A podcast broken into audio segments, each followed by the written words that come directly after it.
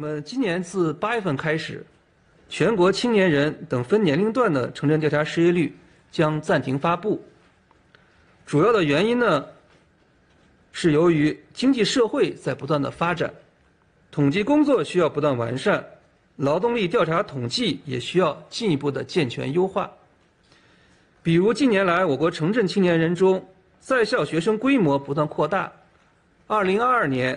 我国十六到二十四岁城镇青年有九千六百多万人，其中在校学生达到六千五百多万。在校学生的主要任务是学习，毕业前寻找工作的学生是否应纳入劳动力调查统计，社会各方面有不同的看法，需要进一步的研究。欢迎来到四零四档案馆，在这里我们一起穿越中国数字高墙。这里是 CTT 周报，八月十二日至十九日，这一周，中国国家统计局发言人傅林辉在记者会上宣布，自今年八月份开始，全国青年人口等分年龄段的城镇调查失业率将暂停发布，也就是我们刚刚听到的声音。傅林辉表示，暂停发布失业率统计数据的主要原因有三点：经济社会在不断发展变化，统计工作需要不断完善。劳动力调查统计也需要进一步健全优化。从最后一次官方公布的数据来看，中国的青年失业率自今年以来不断攀升，已经达到了百分之二十一点三，创下自二零一八年有统计记录以来的新高。当然，这个惨不忍睹的官宣数据还不一定反映了真实情况。七月中旬，北大教授张丹丹公布了自己的独立统计，而据这份数据显示，二零二三年三月。青年失业率或已达到百分之四十六点五，高于官方数据的两倍。彼时正逢中文互联网上孔乙己文学火热，不少年轻人借孔乙己的形象抒发自己毕业即失业的迷茫与绝望。既然相关的经济数据如此难看，那我们索性就不再公布数据。官方这个解决失业问题的躺平方案，惊呆了许多网民。有人调侃：“谁能料到？”他从装满喇叭的工具箱里翻出了眼罩，这大概也是官方想要含蓄地告知民众，即便现有的统计数据想要优化，也实在编不下去了。早在2022年10月，媒体《金融时报》（Financial Times） 就有一篇报道曾指出，从2012年开始，中国的经济统计数据就变得越来越不透明。十年间，国家统计局逐渐停止了六万多个经济指标的数据发布。截至二零二二年，官方公开发布的经济指标数量不足十年前的百分之二十五。看起来，官方其实从未停止过所谓的健全优化工作，只是这样的操作惯性必然会导致经济数据不断失真，以至于最终没有人能够掌握一个全面客观的经济数据。本周，中国房地产巨头碧桂园爆发债务危机。曾经的第二大房地产商恒大也在美国正式申请了破产保护。最新消息显示，另一地产巨头 SOHO 中国也发布了可能出现交叉违约的公告。接踵而至的坏消息令中国房地产危机彻底浮出水面，外界普遍担忧中国版的雷曼时刻已经到来。与此同时，根据国家统计局公布的七月份房价走势，全国七十多个大中城市的房价也全面下跌。且跌幅有明显扩大。当然，碧桂园、恒大这些房地产巨头并非是毫无预兆的轰然崩塌。在过去两年的时间里，不断有这些公司旗下在建项目业主维权的消息传出，并在社交媒体平台上引发热议。只是这类消息大都受到了当局的极力压制。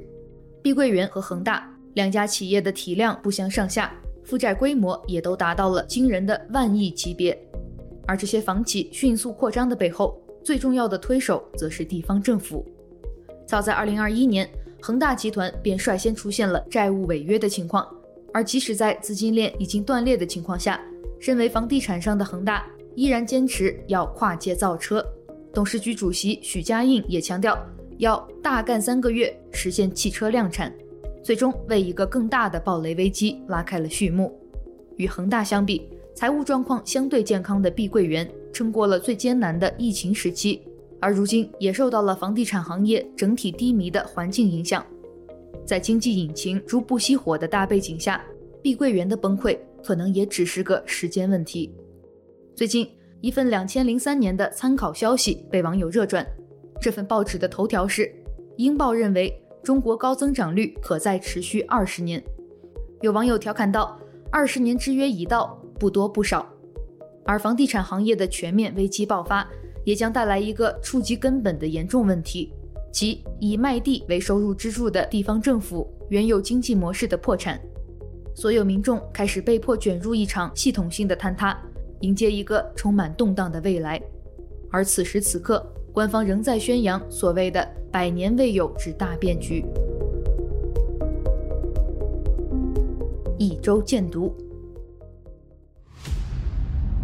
二零一七年的七月，我们全家搬到了西班牙的巴塞罗那。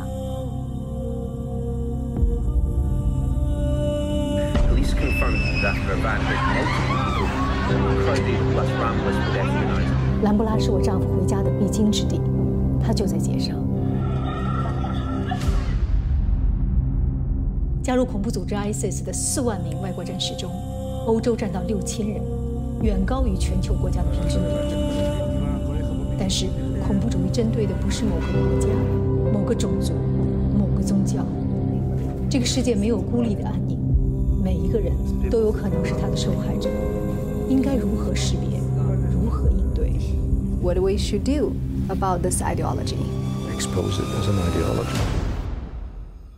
恐怖要靠神秘才能够维持，曝光它，它将会失去所有的控制力，从空中塌落。八月十三日。柴静在微信平台上发布了由自己出品的全新纪录片《陌生人》的预告片，很快这个视频就在朋友圈刷屏，引发网友热议。然而，这个预告片在发布仅一小时后便被微信平台删除，删除的理由则是经用户投诉并经平台审核，此视频涉及违规内容。请见来自黄沙史继儿的文章：柴静又出山了，发布新纪录片《陌生人》预告。一小时以后被封禁，以及纪录片《陌生人》相关连接。本周碧桂园暴雷的信息引发社会关注。下面一篇荐读来自微信公众号“兽爷”，碧桂园的哀鸣。最先揭开碧桂园盖子的，竟然是自己人——碧桂园服务总裁李长江。七月十九日，身处退休传闻的他。和老婆减持了碧桂园服务三百二十二万股股票，套现了两千八百二十四万。这笔钱还不到李长江在碧桂园两年的工资，但释放了一个极其不好的信号。上一次这么不计成本减持自己股票的，还是恒大地产总裁夏海军。大家也很快见证了这次套现煽起的风暴。一份预期悲观的小作文很快流传开来，说龙湖迅速反应，紧急召开营销会议。说要趁着碧桂园没有暴雷，不惜代价抛售存货。七月二十一日，碧桂园多只债券开始暴跌，市场惶恐甚至大于恒大暴雷之前夜。但随后一个更不好的信号出现了，碧桂园服务发布公告，大股东杨惠妍将价值六十亿的公司百分之二十股份捐赠给国强公益基金会香港公司。国强公益基金会刚成立一个多月。创始人是杨惠妍的妹妹杨子莹。完成切割的第二天，碧桂园发布公司业绩预告。二零二三年上半年，碧桂园从同期的净利润十九亿元转为净亏损。八月七日，碧桂园没有支付两笔美元债的两千两百五十万美元利息。这一天，他们首次承认陷入流动性危机。曾经的宇宙最大房企开始为暴雷做铺垫了。八月十三日晚。碧桂园拉开了债务重组的序幕，旗下十一只境内债券自第二天开市起全部停牌，债券总余额为一百五十七亿，其中到期最早的就是九月二日要兑付的三十九亿元私募债幺六 BD 零五。八月十六日，碧桂园地产集团在一份债券继续停牌的通知中说，当年公司债券兑付存在重大不确定性。关于碧桂园暴雷的影响，作者写道。当年恒大暴雷引发的连锁式，行业缩减了五万亿的销售规模，产生了上万亿的坏账，丧失了全产业链数不清的工作岗位。恒大目前在建项目是七百七十八个，但碧桂园是三千一百二十一个。碧桂园这三千一百二十一个项目，代表了六十五万套预售房，背后是六十五万个家庭。如果按三年完工计算，那碧桂园对市场端的直接影响将持续三年。所以彭博社分析师说，碧桂园危机冲击料比恒大更大。碧桂园的迅速扩张背后，地方政府是重要推手，还没拿地就开工，挖个坑就卖房，监管账户无监管，这些事情没有地方政府的默许是不可能做到的。他们是碧桂园等企业膨胀的重要推手，但一旦企业流动性出现问题，毫不留情地祭出雷霆手段也是他们。请见相关文章。一周关注：八个孩儿的妈妈，她铁链脖子上挂，判死刑烧死妻子，狠毒的人渣。不能把唐山说成像歌坛镇一样里还有个蝙蝠侠。据推特用户李老师不是你老师网友投稿，八月中旬，国内网站陆续收到网信办通知，确认耳光乐队正式被封杀。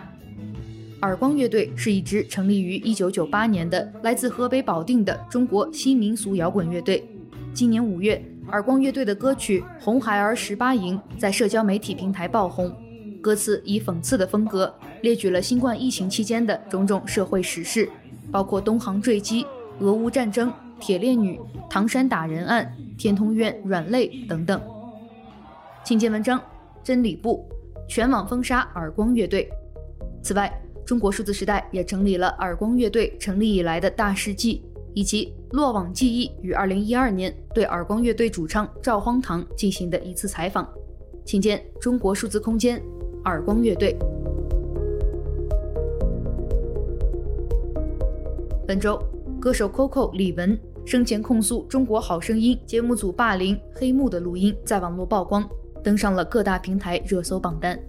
录音中，李玟表示自己因为非常喜欢《中国好声音》这个节目。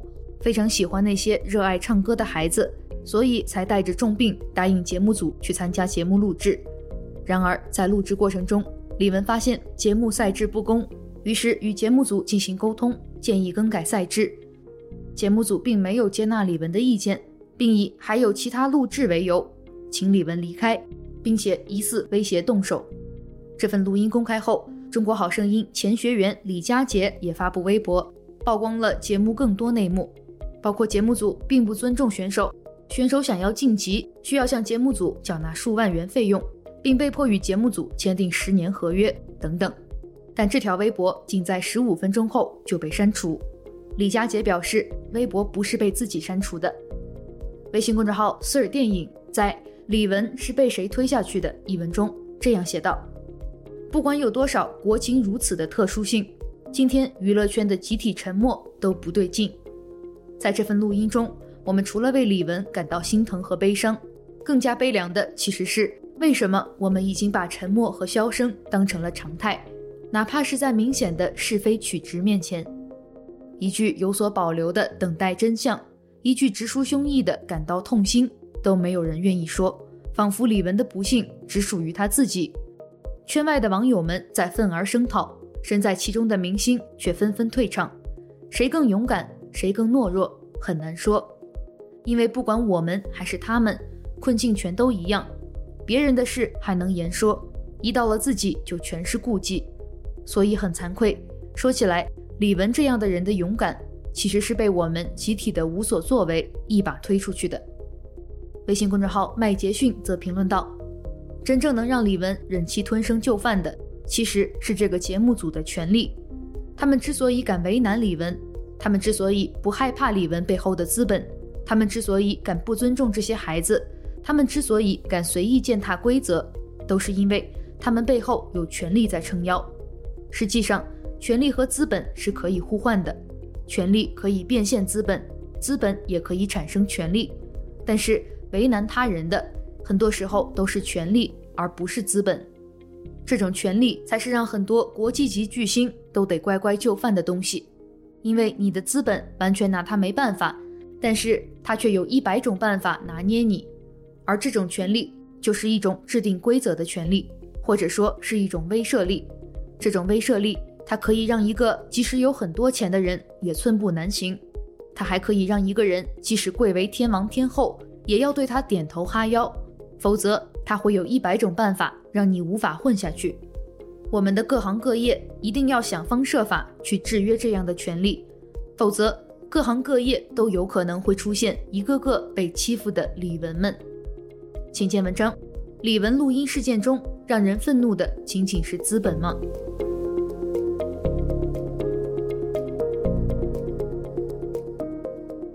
一周惊奇。接下来要分享的这篇惊奇来自老牌恶棍，看来中医又背着我们偷偷进化了。文章写道：朋友给我看了一张图，上面有两串数字，让我猜猜这是啥。初见这两串数字，我的脑海中浮现出多种猜测，比如算式、数列、电报码，或者就是随手乱写的。然而，当我点开他扔给我的链接，才发现以上猜测都不对。这两串数字其实是一个药方，没错，就是药方，字面意义上的药方，并非是坐诊医生为了节约时间而发明的具有某种指代意义的暗号。既然是药方，那么具体怎么用呢？烧成灰泡水喝？当然不是。正规医院，据说是北京很有名的三甲中医院西苑医院，怎么会搞巫术？这两串数字的正确用法是这样的：痛经的时候念上面。胃痛的时候念下面，具体怎么念也是有章法的，比如要配合呼吸喊，上面那串数字喊的时候小腹用力，下面那串数字胃部用力。便秘的话要在早上七到十一点之间念。我听不懂，但越听不懂，我越觉得此道博大精深。请教一番之后才知道，原来这个叫做八卦相术疗法。抱着虔诚学习的心态，我仔细检索了一番。发现此疗法竟是一位叫李山玉的女中医自创的。不过令我痛心的是，如此高效、简单、环保、惠民的疗法，竟然还被诸多无良媒体抹黑过。比如，早在2011年，《扬子晚报》就对此事进行过暗访调查，还请了所谓的专家学者来当演员，以证明该疗法无异于神仙咒语，借此打压这项足以颠覆医疗界的创举。不仅如此。无耻的记者还对当地卫生等部门施压，希望他们能够重视并调查李大夫所创办的青岛山芋自然疗法研究所，可谓是无所不用其极。然而，身正不怕影子斜，酒香不怕巷子深。仅仅过了一年，该疗法便开枝散叶，从青岛一路传播到了南京。现如今，就连首都的大医院都在使用，可见八卦相术疗法已经得到了极高的认可。你说？过不了多久，咱们是不是就能跟三体人掰掰手腕了？请见相关文章。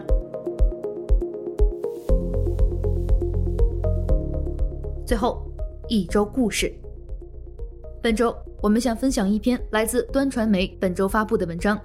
为了润，他们在拉美长征四千公里，记录了一个走线者的故事。文章写道：连江出生在广东省清远的小农村。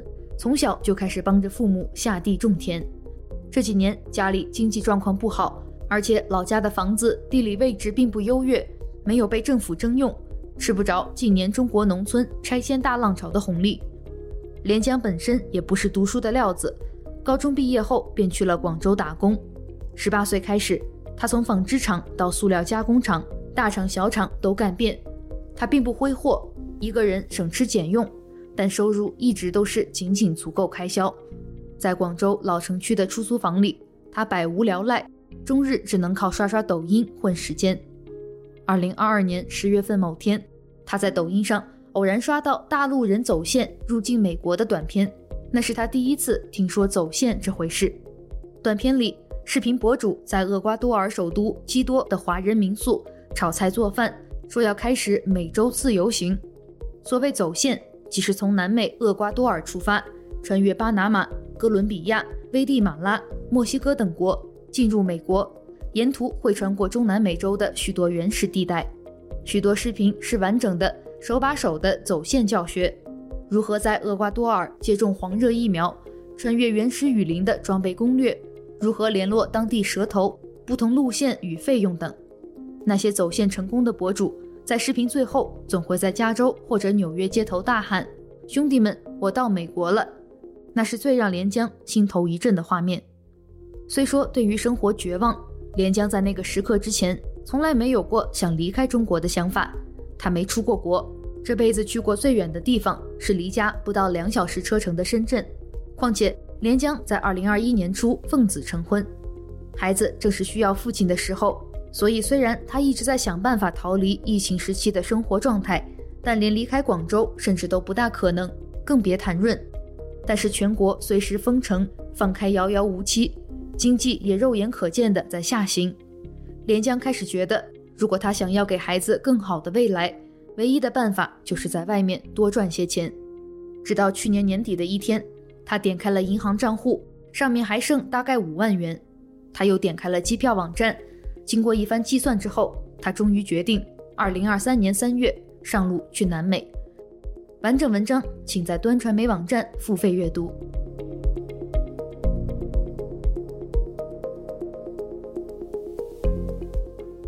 以上就是本期节目的全部内容。如果大家希望了解本期节目中提到的相关新闻事件或文章，欢迎点击文字简介中的链接，在中国数字时代网站阅读更多内容。中国数字时代 （CDT） 致力于记录和传播中文互联网上被审查的信息，以及人们与审查对抗的努力。欢迎大家通过电报 Telegram 平台向我们投稿，投稿地址请见本期节目的文字简介。阅读更多内容，请访问我们的网站 CDT。Dot media